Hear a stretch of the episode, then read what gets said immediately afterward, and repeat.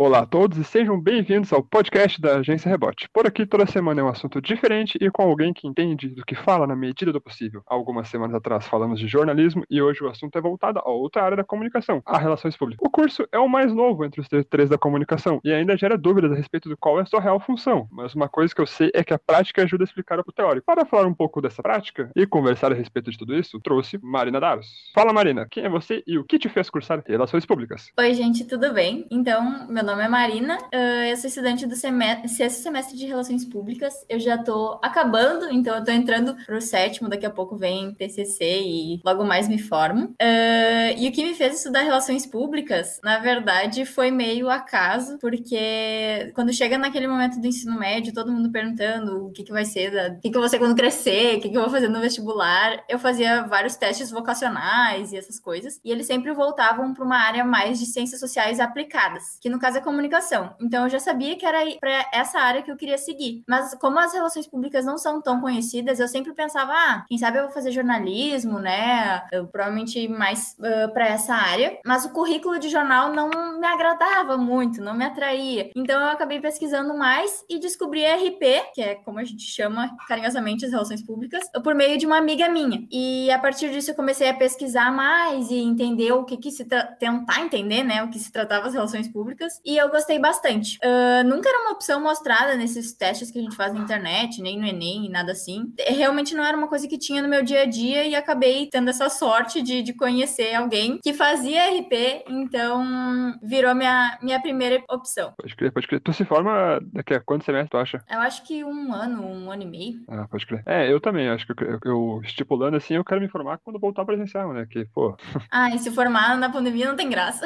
É, é então a ideia é três semestres, mas assim, se demorar mais, pô, pode virar quatro. Tá, uh... E tem que aproveitar a faculdade, né? Não adianta é. também a gente ter pressa para se formar, porque senão a gente perde coisas boas. Não, com certeza, com certeza. Eu queria começar com a pergunta mais difícil, que até gera um certo meme, assim. O que um aluno de relações públicas aprende? Eu acho que essa é a pergunta que atormenta todo aluno de relações públicas até, sei lá, o terceiro semestre porque a gente entra na faculdade sem saber o que, que a gente vai aprender. Isso é de praxe, tipo, a gente vai descobrindo ao longo do percurso. E, e a gente só descobre quando chega numa parte mais teórica do curso. Um, as relações públicas são muito abrangentes, então o curso acaba também sendo uh, meio generalista. Então a gente explora várias áreas, um pouquinho de todas que a gente pode, pode seguir depois no, no ambiente profissional. Então tem, a gente tem cadeira de eventos, tem partes mais voltadas para o relacionamento relacionamento, para cultura, produção cultural, uh, comunicação organizacional, que é muito importante, gestão de crise, assessoria de imprensa e mais várias outras áreas. E no início é mais focado em coisas teóricas e que vão dar essa base para a gente chegar na, em, em aplicações na vida profissional. Então a gente tem aula de antropologia, psicologia, teorias das relações públicas, que vão ser o que vai dar essa base para a gente conseguir, de fato, fazer um trabalho bom, prático de, de, no futuro. E agora, onde eu já estou no curso e mais para o final, as cadeiras são de fato mais práticas e a gente faz bastante trabalho até com clientes reais. Então a gente coloca efetivamente em prática as coisas que a gente aprende. Então a gente tem que entrar em contato com o cliente ou a gente faz às vezes uh, pega empresas de amigos ou de familiares para aplicar coisas da faculdade nos próprios trabalhos. Então é, é bem legal assim, mas se me perguntarem eu não ia conseguir resumir rápido. É um assunto que se me perguntarem o que, que relações públicas aprende, eu vou ficar meia hora falando. Tu comentou que tu entra sem saber, né? Isso acontece muito que eu reparo, por exemplo, até com a minha barra, porque essa minha barra é um pouco diferente, teve questão da pandemia, muita gente nem, nem, nem foi na Fabico direito. Acontece de muita gente lá desistir do curso, né? Até mais, ao meu ver, sem, sem nenhum tem um baseamento muito sério, eu vejo que mais pessoas saem de RP do que saem de jornal e de publicidade. Sim. Aconteceu contigo também? A tua barra que tu entrou, assim, porra, muita gente saiu já, trocou de curso. Sim, foi completamente desmembrado, assim. A gente entra em 25 e eu acho acho que hoje, das pessoas que entraram comigo, deve ter umas oito, nove. Então, bastante gente saiu. E também chega um momento do curso que as pessoas vão ficando, vão, adiantam, atrasam cadeiras. Então, a gente quase nunca se forma com a mesma barra que a gente entrou, né? Mas aconteceu sim. Eu tive vários colegas que desistiram no curso já no primeiro semestre, se não no primeiro, no segundo, porque exatamente por ele ter essa, esse perfil mais teórico no início, né? Então, é um pouco difícil de tu se enxergar naquilo, tendo uma aula de antropologia ou uh, de psicologia, então às vezes pessoas, a gente não consegue ver como é que aquilo vai ser aplicado na prática, mas se tiver um pouquinho de, de paciência, eu, eu sou muito defensora de que qualquer pessoa que fizesse relações públicas ia se sentir atraída por alguma área, sabe? Então tu consegue ir para uma parte mais uh, humana de relacionamento, de ter contato com pessoas, mas tu também tem contato com uma parte mais estratégica, que tu faz tu ficar nos bastidores ou parte mais de análises, então eu acho que é um, um curso super abrangente, assim. Uma curiosidade é que eu fiz uma cadeira de psicologia social esse semestre, como eletivo. Oh? Eu fiz, eu fiz, eu fiz, mas não fiz Gostou? com aquela que... Não. É, é, todo mundo fala que faz com aquela, aquela moça que não gostam, né? Que é a professora, acho Sim. que Mara. Uhum. Eu, eu, fiz com Moisés, Moisés. Ah, uh, que é é da assim, psico mesmo, né? Isso, acho que ele é psico mesmo. Acontece que, assim, eu, eu não sou o aluno mais focado do mundo, tá ligado? o que eu fiz, o famoso, não sei se na tua época também era, que pô, faz tempo que tu estudou, né? Mas né, os meus, meus, meus, colegas de barra, eles fizeram no semestre passado, eu fiz esse semestre. E nos dois semestres tinha tal da, do um mapa conceitual, ele pede, assim. Sim. Esse mapa, esse mapa conceitual, eu, eu, eu peguei um mapa conceitual de três amigas, juntei os três no mesmo bagulho e mandei pro cara. Ah, eu, eu sou suspeita porque eu gostei muito da cadeira de psicossocial. Eu fiz com outra professora da psico também. Nossa, eu gostei muito da cadeira, mas porque eu gosto dessa parte mais de, sei lá, não exatamente de, de RP, mas de outros assuntos. Então, essas cadeiras aleatórias eu super adorava, assim, e, tentava aproveitar, mas de curiosa e não necessariamente por ser da faculdade, sabe? Tô ligado, tô ligado. Uh, assim, eu, eu penso que, por exemplo, o jornalismo que eu faço, né, tem alguns momentos que são momentos chaves, assim, que, nossa, tu olha, tu olha assim, meu Deus, jornalismo pra caramba, assim, uau, como, como acontece, por exemplo, quando descobrem algum, algum, alguma crise no governo, sabe? ou quando, por exemplo, por exemplo, o movimento Me Too teve da Hollywood foi começado por uma reportagem do New, The New Yorker. Sim. Tu diria, tu diria que a gestão de crise é o uau do RP? Eu acho que eu acho que tá se tornando, porque na verdade é, a RP sempre foi ligada com essa parte de gestão de, de marca, né? De imagem, enfim. Mas eu acho que em alguns. Quando eu entrei na faculdade, principalmente, RP estava muito mais voltado para a parte de eventos. Então, sempre que alguém perguntava o que, que RP fazia, é, era só mais fácil dizer, ah, faz evento. Mas. E não deixa de ser verdade, né? Porque de fato o RP aprende a, a organizar eventos. Mas eu acho que gestão de crise, sinceramente, é opinião pessoal, tá? Mas eu acho que é a parte mais legal de, das relações públicas. Porque a gente aprende muito sobre o processo de gestão de crise e que, não são coisas que estão no nosso dia a dia e que são óbvias, sabe? Então, a gente fala muito sobre recuperar a imagem ou de, de consertar a imagem, mas na verdade o trabalho do RP com a gestão de crise tem é muito muito além disso e vai desde um planejamento para prever riscos e crises para que não tenha que ser um trabalho tão doloroso e, enfim, depois, né? Então, o, eu acho que é sim um, um diferencial muito grande do RP e que não dá para comparar com nenhuma outra profissão, porque tem algumas áreas que a RP se cruza, por exemplo, com jornalismo, como é o caso da, da assessoria, né? Ou com uma parte mais de gestão de pessoas que cruza com administração, mas eu acho que a gestão de crise é, é uma coisa muito específica das, das RP e que, que a gente não vê outras pessoas falando disso, e quando falam é de maneira mais superficial. Qual tu diria que é a gestão de crise mais legal, assim, assim nossa, interessante, assim, de pensar? Um case? É, um case, um case de sucesso, assim, digamos, então. Ah, eu fiz uma cadeira de gestão de crise esse semestre, então eu adorava fazer, analisar crises antigas. Então eu fiz um trabalho sobre o Michael Jackson, que ele teve um escândalo de, de pedofilia, né? Ah. E fiz trabalho sobre a família real. Então eu gosto muito desses grandes crises, assim, que afetam muita coisa, porque a gente vê o como ela já foi consertada, né? Então a gente pode dis discutir crise da Carol Conká, mas a gente não sabe como a crise vai acabar, porque a gente ainda tá vivendo ela, né? Mas eu acho muito legal de ver esse processo, assim, de, ah, aconteceu a, a cagada, e daí quando a gente tá percebendo aqu aquelas atitudes, a gente vai analisando. Então, ah, ela lançou uma música que, que vai tentar mudar a imagem dela na frente do público, ela usa roupas mais com, com tons mais claros, ela mudou a cor do cabelo. Então a gente vai acompanhando esse processo. Mas o que eu gosto mesmo é de analisar crises que já passaram consertaram, sabe? Para ver o que, que as pessoas fizeram para consertar e quais foram os. O, o que que isso teve de consequência de fato para a imagem da pessoa depois. Se isso foi completamente esquecido, se a gente ainda atrela isso à pessoa e coisas nesse sentido, assim.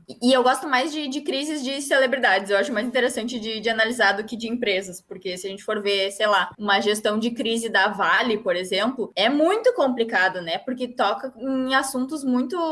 Não é só polêmica, a gente está falando de vida de pessoas, do, do impacto real que, que aquela empresa teve em comunidades e na vida de muita gente. Então, eu acho meio delicado a gente falar desse assunto e trazer a RP como para melhorar a imagem da Vale, por exemplo, porque hum, toca numa parte muito de, de ética, sabe? E então, como profissional, assim, eu prefiro analisar esses casos de polêmica do que coisas que, enfim, são bem mais delicadas, né? E, e o que, que tu acha de crise de imagens, assim, de, de trabalhar com isso de, de, políticos, por exemplo? É, é, é a mesma sintonia de, da Vale, essa questão de, tipo, por exemplo, o que um político faz afeta a população, de modo geral, assim? Sim, eu acho que tu tem que gostar. E eu acho que isso é o principal de, de qualquer coisa que a gente for fazer na nossa vida profissional, né? Mas eu acho que se tu vai fazer CRP de um político, tu tem que vestir a camisa do político. Tu tem que entender por que que ele faz e fala as coisas que ele tá fazendo e falando. Tu tem que entender para quem ele tá falando e o que que essas pessoas podem pensar do discurso dele. Então, são várias etapas assim que tu te, tem que seguir para manter uma imagem coerente. E eu acho que é uma coisa muito de, de ideologia e que a gente dificilmente consegue separar do, do nosso profissional e, e, pessoal, né? Então, por exemplo, eu não conseguiria trabalhar para um, um político que eu não concordo com as coisas que ele tá falando e fazendo, porque eu não, não vou.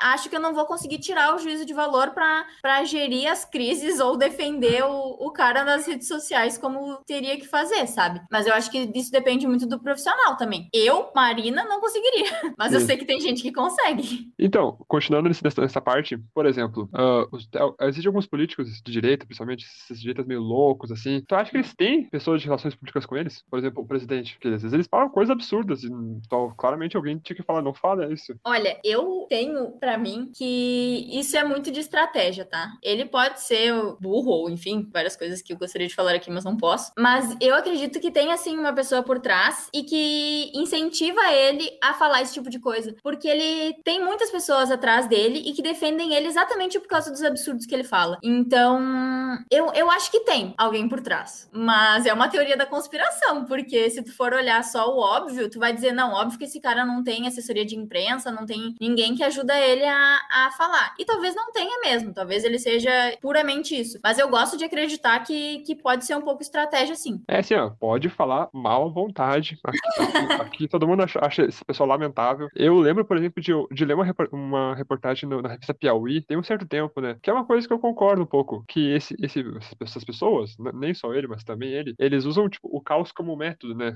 Que se, se esse cara for uma pessoa decente, assim, minimamente, a base sólida dele vai se, vai se desfazer, né? Vai, vai, vai voltar em, sei lá, no, no Moro, sei lá, vai voltar em outras pessoas. Ele perde aquele, a base que garante ele no segundo turno. Então ele tem que ser meio, tem que ser meio louco, né? É, e... porque se tem gente apoiando ele agora, então se ele continuar falando bosta, as pessoas vão continuar apoiando ele, porque todo mundo tem um, um tio, um, um amigo do, do pai que, que vai acreditar nas mesmas coisas que o, que o Bolsonaro fala, e mas não tinha coragem de dizer isso antes. Então, tem louco pra tudo. Sim, e pá, é bastante, né? Eu, eu trabalhava, antes, antes de, de ir pra URGS, eu trabalhava como secretário de uma empresa metalúrgica. E, puta, todos os meus chefes, eles eram completamente loucos, assim, nessa questão. E, sabe, de, de, defendiam até o careca lá, cancerígeno, né? O, o Hang, assim. Sim. É, cada loucura. É. Tem, tem até uma situação engraçada que o torneiro da empresa, ele. Você nós sempre tinha que ir no, no sindicato metalúrgico fazer. O, o, ah, é. É pra tu dizer que tu não quer fazer o, o apoio sindical, né? Porque senão tu desconta tipo 100 reais. E, pô, 100 reais, 100 reais. Eles que ganham só 100 reais. Eu ganho pouco, ganhava pouco já. Daí eu lembro de discutir com um cara na fila do,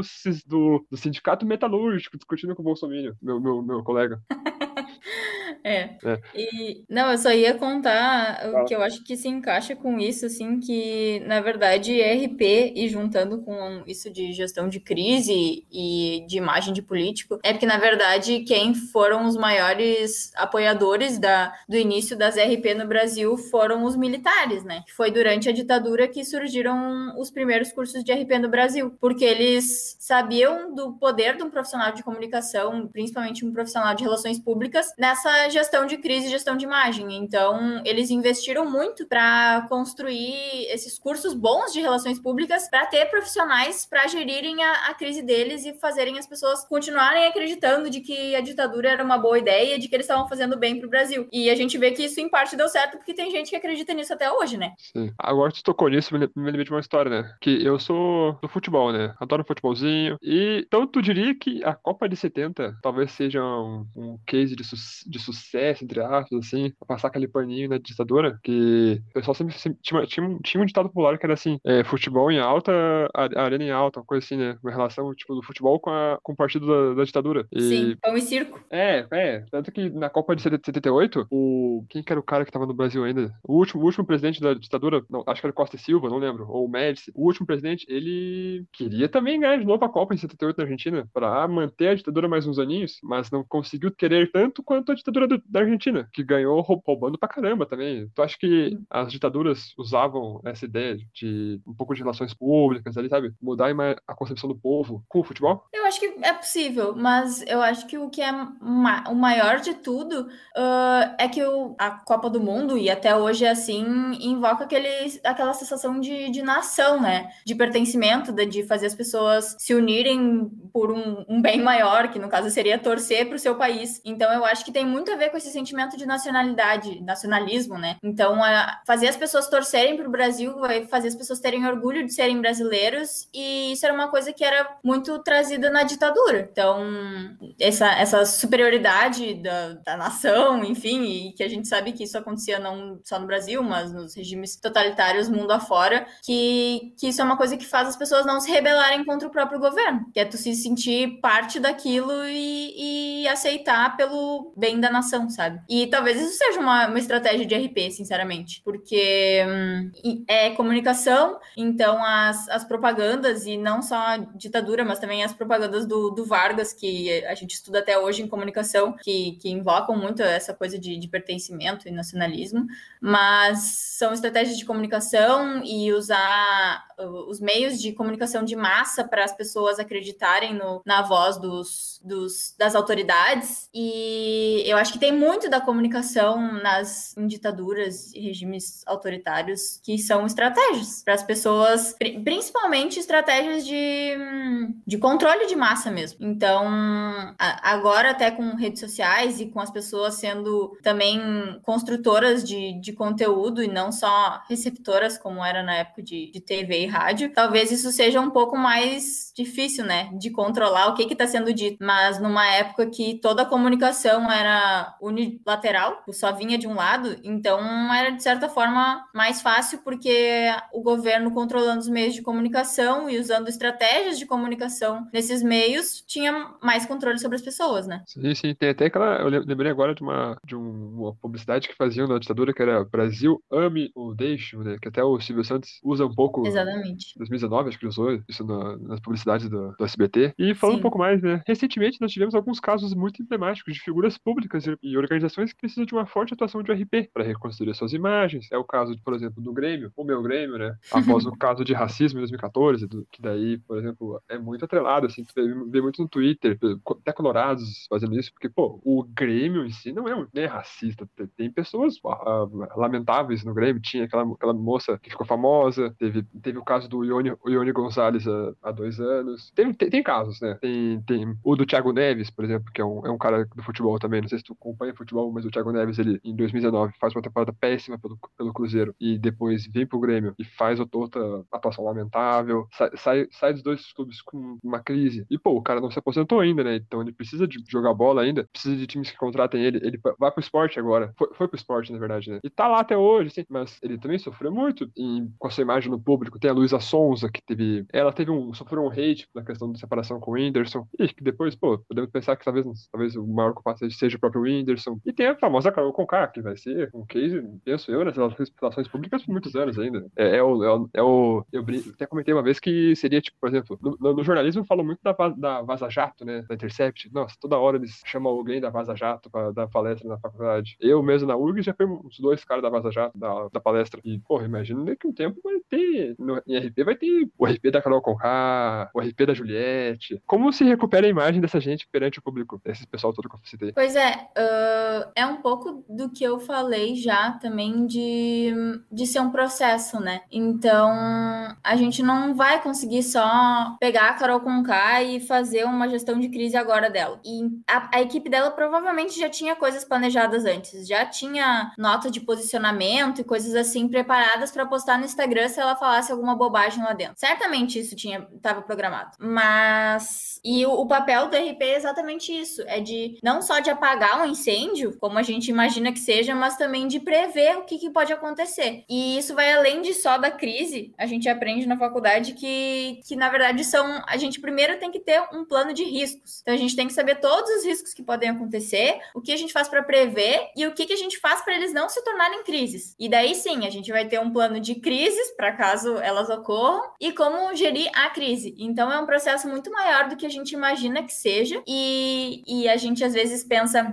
ah, agora a equipe de comunicação deles deve estar tá a milhão, né, tentando decidir o que, que eles vão fazer. Mas se tiver um RP ali, provavelmente alguma coisa já vai ter estruturada e essa é, é, esse é o maior diferencial das relações públicas quando a gente fala de, de gestão de crise, assim. E mas a gente vê muitos, por exemplo, eu acho que jogador de futebol é o maior exemplo disso, de que como as pessoas, às vezes, a, a gente separa muito o autor da obra, né? Então, é a gente vê o caso, sei lá, do Cristiano Ronaldo, o Neymar, que tem torcidas que torcem não pelos times, mas pelos jogadores. E tá, talvez eu compre briga agora com, com os fãs de futebol. Mas falando como relações públicas, é focar na profissão. Então, tá bom, ele pode ser uma pessoa ruim, ele pode ter feito coisas ruins fora do campo. Mas ele continua sendo um jogador extraordinário, então foca no jogador, foca no, no que, que ele tá fazendo dentro de campo, sabe? Isso vai fazer as pessoas não esquecerem, mas relevarem um pouco. E eu acho que isso é o que acontece. E eu não tô dizendo que isso é certo, tá? Porque como eu, Marina Daros, posso pensar diferente, mas eu acho que a estratégia de relações públicas por trás é muito disso. E também a Carol Conká é a mesma coisa, ela lançou uma música agora, uma música que fala sobre esse processo. Lançaram um documentário sobre a Carol Conká uh, assumindo esses erros dela. Então, eu acho que é muito disso de, de focar não só na pessoa, porque seres humanos erram, né? Mas no que essa pessoa faz de bom fora da, da personalidade dela, mais voltada pra carreira, enfim. Sim, eu, eu lembro de, de, de ler, ler, uma reportagem, no, acho que foi no Rolling Stone Brasil, eu acho que foi, que era essa questão mesmo, assim, de, de, de separar a obra do monstro, né? Por exemplo, citou o CR7, né? CR7, pô, CR7 é um dos maiores da história do futebol, tem números absurdos. Mas também tem aquela história dele, né? É, tudo indica que ele cometeu mesmo um crime, mas ele não vai ser condenado por ser rico, né? E também tem pessoas, pessoas como o Woody Allen, né? Que, porra, ele, ele tem história no cinema. Uma história que eu acho meio chata, acho, acho o filme dele meio chato, mas ele tem uma puta relevância. E também é um cara completamente absurdo. O cara casou com a filha, e sabe, tipo, essa questão de mesmo tentar separar, pelo menos o RP, né? Tem, que tentar separar essas, essas coisas, assim. Eu, eu, lembro de da Carol Conká muito, falou muito, tipo, quando saiu, se eu não me engano, e não, a Carol Conká tem, tem história bonita no, no rap, relevância, eles querem focar mais nisso, né? É, é, importante, eu concordo que seja importante. E eu quero te perguntar também, a estratégia de marketing de lançar um documentário da Carol Conká, como tu citou, tu acha que foi acertada? Porque essa questão de, por exemplo, parecer que a Globo passou um pano pra ela, por exemplo, o, o Nego Di, que é um cara chatíssimo, mas ele comentou que, por exemplo, ele, ele sai da casa do, do reality, pega o microfone e já tá, já tá falando com o Thiago Leifert. A Carol Conká foi a primeira que ganhou, ganhou uma, uma, propaganda pra, pra assim, fazer um briefing, né? Tu acha que acertaram essa ideia, essa, essa, essa imagem que passou um pouco de pano pra ela? Sinceramente, eu acho que não foi muito timing, sabe? Eu acho que eles podiam ter esperado a poeira baixar um pouco mais e ter focado em outras coisas boas do Big Brother, tipo como instituição Globo, para depois trazer esse tipo de coisa. Mas eu entendo, porque foi um, um sentido de, tipo, ah, fazer uma, uma redenção da Carol Conká antes de, tipo, pro assunto não baixar, entendeu? Então eles lançam um documentário agora mostrando como ela enxerga os erros dela e isso isso vai fazer ela ficar na boca do público por mais um tempo e mudar. Então, foi uma sequência de acontecimentos. Ela saiu do Big Brother, logo em seguida já anunciaram que ia ter o documentário, daí acabou o Big Brother, eles lançaram o documentário, teve a participação dela no BBB e ela lançou uma música. E as pessoas até agora estão falando dela e não estão falando mais do mesmo, do mesmo jeito. Então não se fala mais da, da Carol Conká que fazia bullying dentro da casa do Big Brother. A gente fala da Carol Conká, às vezes como meme ou até como case de gestão de crise. E eu acho que isso vai muito do, do público, essas pessoas vão ter. Então, a gestão de crise que fizeram da Carol Conká não foi a mesma que fizeram com o Nego Di. E eles tiveram atitudes, em parte, semelhantes dentro da casa. Mas o público do Nego Di não ia aceitar bem um documentário, não ia assistir o documentário dele. Porque as pessoas que já gostavam dele, provavelmente também, talvez tenham concordado com as ações dele dentro da casa. Mas o, o, o grande que da Carol Conká foi que ela tinha um personagem aqui fora que ela não manteve lá dentro. Então, então, era mais uma coisa assim para os fãs e para mostrar que, que ela é humana, que ela também erra, que ela tem defeitos, do que de fato uma um, só um, um, pedido de desculpa, sabe? Acho que foi mostrar outro lado da, da Carol Conká, que não só a, a braba e, e que mantém a pose. Uma, uma questão que eu pensei agora, por exemplo, esse, essa redenção da Carol Conká, ela vem também pelo documentário e pela música, mas eu acho que destaca muito dois fatos. A questão do meme, que é aquele que bota no paredão. Sim. E a questão é quando ela, ela zoa o programa ruim da Rafa Kalimann. Os RPs, eles incentivam isso aí quando vê que surge, surge essa oportunidade? Ou é algo orgânico? Como é que funciona, acha? Eu acho que, na verdade, é até uma boa estratégia usar isso, sabe? Porque o da, dela falar mal do programa já não achei certo, porque seria uma pessoa do, no mesmo nível dela e que, tipo, é do mesmo grupo, sabe? É uma ex-BBB construindo carreira fora da casa. Então, isso eu não achei legal. Mas, uh, isso do meme foi muito inteligente.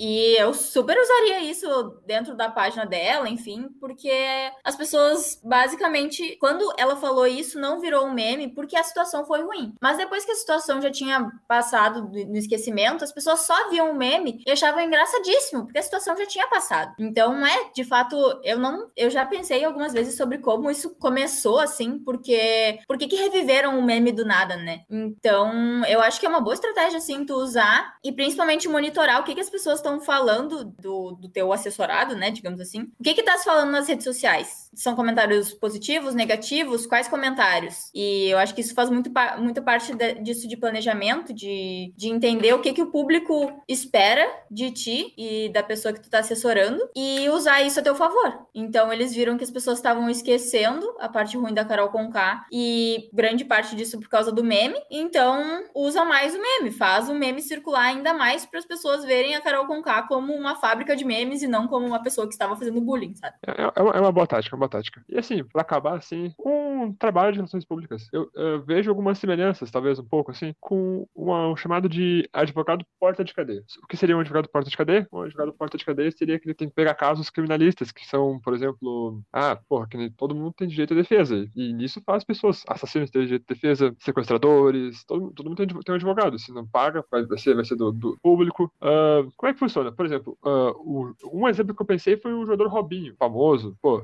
tem muita história, e que recentemente foi condenado por estupro na Itália. E esse cara, esse cara não, não se aposentou, né? Ele está sem clube desde o final do ano passado, ele tenta voltar ao Santos e é rechaçado pela torcida pela brasileira, pela, pela torcida do Brasil e pela do Santos. A do Santos até um pouco não, porque ele é ídolo lá e teve uma parcela que mesmo assim, ah, é condenado, mas tá de boa. Que nem, por exemplo, temos o jogador Cuca, né? O jogador não, o técnico Cuca, que está agora no Atlético Mineiro, e porra, ele, ele transou com uma criança quando era jogador de futebol e teve sua carreira mantida, tá até hoje, ganhou Libertadores. Uh, um, um, RP, quando trabalha com essas pessoas condenadas, por exemplo, que nem o Robinho, e, ou o Cuca não, é, Cuca não é condenado, né? Porque alegaram, ah, ah, ele ficou preso. Ele era do Grêmio na época, o jurídico do Grêmio conseguiu livrar ele. Então, um RP, trabalhando com pessoas condenadas, faz um trabalho meio advogado porta de cadeia, tenta, tenta livrar um cara não tem, não tem livração, livramento, sei lá. Eu acho que em parte sim. E, e vai muito do que, que o profissional entende, tipo, como seu objetivo de carreira, sabe? E eu não acho errado, sinceramente, um, um RP ter esse, esse trabalho, porque assim como na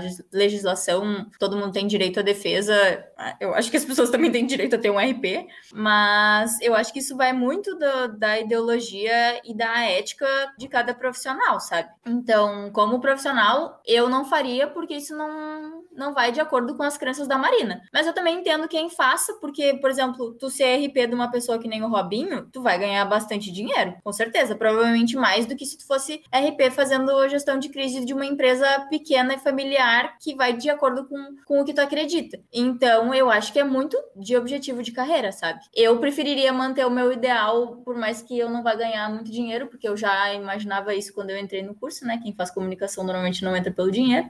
Mas this se tu quiser ganhar dinheiro, tu pode ser RP do Robin. Ele vai te dar bastante dinheiro, tu vai provavelmente ter um, um case super legal para falar sobre, porque é uma pessoa que todo mundo conhece. E, e daí, dependendo, a gente não pode colocar juízo de valor no que a gente tá fazendo, né? Mas isso eu acho que vai de profissional para profissional. Eu não posso falar por todos, mas eu acho que, que sim funciona de uma, de uma maneira parecida, assim. Sim. É, realmente, pessoas que fazem, fazem comunicação, né? Dizem que RP é onde tem mais grana, né? Mas também no fundo ali, disputa mais ou menos a mesma coisa e acaba normalmente não conseguindo as mesmas coisas, né? Em jornalismo, o que mais tem é colega desempregado, ou que nunca trabalhou na área, por exemplo. E, é, realmente, por exemplo, um RP do Robinho, eu imagino então que faça coisas semelhantes ao que tu citou anteriormente, de ter que, ter que lembrar mais do que ele fez em campo, né? Isso. Falar muito, nossa, como ele pedalava na época do Santos, ou como quando ele foi campeão da Copa das Confederações com o Brasil, ou como quase jogou, jogou ele joga muita bola na Copa 2010 tem que lembrar mais disso, né? Imagina. Sim. E é a mesma coisa também do, do Ronaldinho Gaúcho, sabe? De olha quanta coisa o cara tá fazendo agora na vida, sabe? Ele ficou sei lá quanto tempo preso no, no Paraguai, mas ele é ídolo brasileiro, sabe? Ronaldinho Gaúcho. Tipo, como assim? Então é, é muito de tu, tu puxar as partes que fazem o público gostar e se identificar com aquela pessoa. Então eles vão continuar defendendo o Cristiano Ronaldo, o Neymar, porque são ídolos do futebol. E eles não fizeram nada de errado no futebol pessoal. O que eles fizeram de errado é na vida pessoal, que talvez seja diferente, sabe? E, e, e sobre o dinheiro, eu acho que entra exatamente aí. Porque o RP se acha que ganha mais dinheiro porque o RP tem a opção de fazer esse tipo de trabalho, de, de botar a, a, sujar a mão, digamos assim, com coisas que outras pessoas talvez não fossem querer e se envolver com coisas mais assuntos mais delicados assim e que talvez paguem mais, tipo com a Vale. Provavelmente a equipe de comunicação da Vale ganha bem. Sim. Mas é, é, o jornalismo também tem um pouco disso, né?